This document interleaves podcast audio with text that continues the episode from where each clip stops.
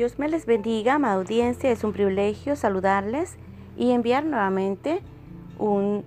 tema fresco, una palabra nueva para dar continuidad a nuestros devocionales de los segmentos Hablando con Dios. El tema a impartir se titula Panes sin levadura.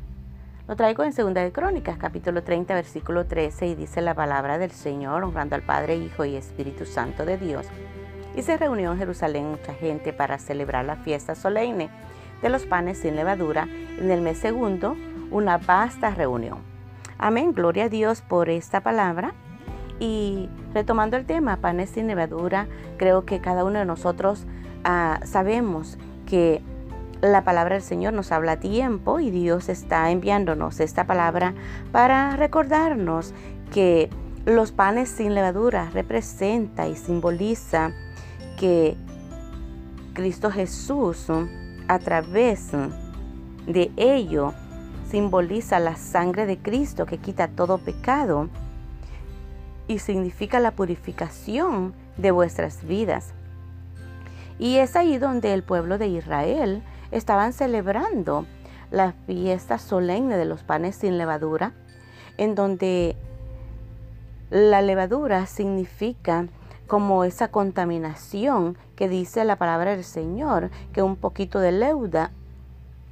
ah, contamina todo el cuerpo, contamina toda la masa. Y es ahí donde como cristianos ah, tenemos que entender que también la, a los panes sin levadura significa que de alguna manera muchas veces hay algo oculto dentro de la enseñanza y es donde Dios quiere que nosotros compartamos una palabra sin contaminación, una palabra que vaya directamente, como dice el Señor en su palabra, que Él vino a libertar al cautivo y la palabra de Dios es libertad. Él vino a libertarnos del pecado, a libertarnos de toda contaminación, a libertarnos de la cautividad que nosotros teníamos en nuestra mala manera de vivir. Es ahí donde Dios trajo ese sacrificio en donde Él dio únicamente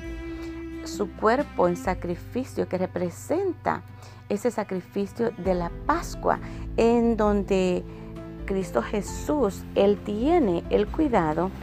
de darnos una palabra sin contaminación porque la palabra de Dios es viva y eficaz y liberta y toda la palabra del Señor como dice en las escrituras es inspirada por Dios es útil para enseñar para redarguir corregir e instruirnos en justicia y trae libertad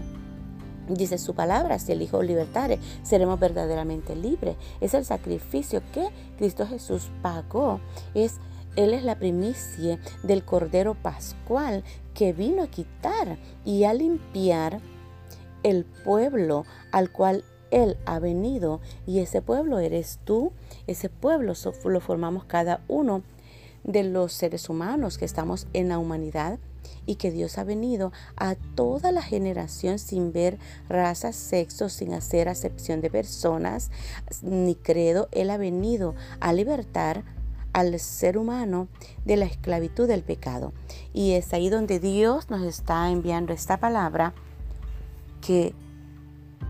los panes sin levadura es ese cuerpo puro y santo, sacrificado, ese, puro lim ese cuerpo limpio que Dios está llamando para que demos alabanza, honor, honra y gloria a Él,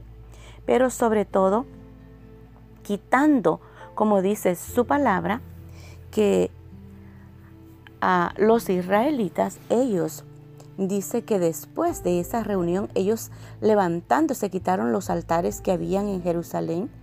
quitaron también todos los altares de incienso y los echaron al torrente de Cedrón.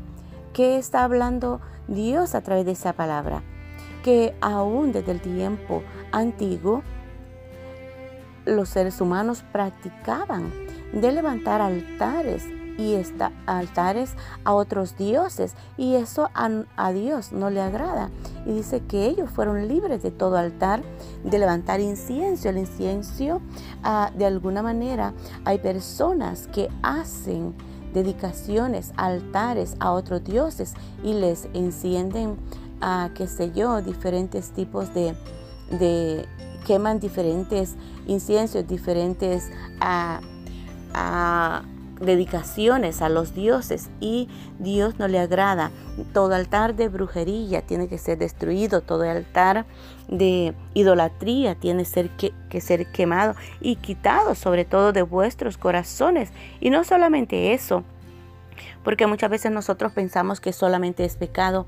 ese tipo de prácticas, pero hay prácticas también que hay dentro de nuestros corazones que están en lo más oculto y de pronto como ya sea como una persona que no conoce de Dios o otra persona que conoce de Dios, tiene diferentes prácticas aún en lo oculto de su corazón, como arrogancia, como orgullo, como soberbia. También esas cosas son y contaminan el cuerpo, contaminan lo sagrado y lo puro a Dios, porque en tu corazón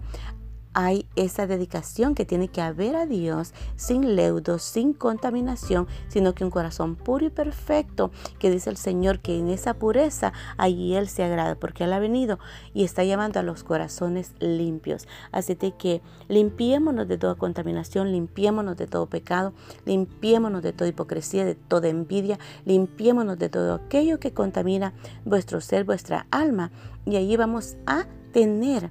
y darle valor a la sangre del Cordero que ha sido derramada por vuestras vidas. Se te ama, se te bendice y anhelo con todo el corazón que Cristo Jesús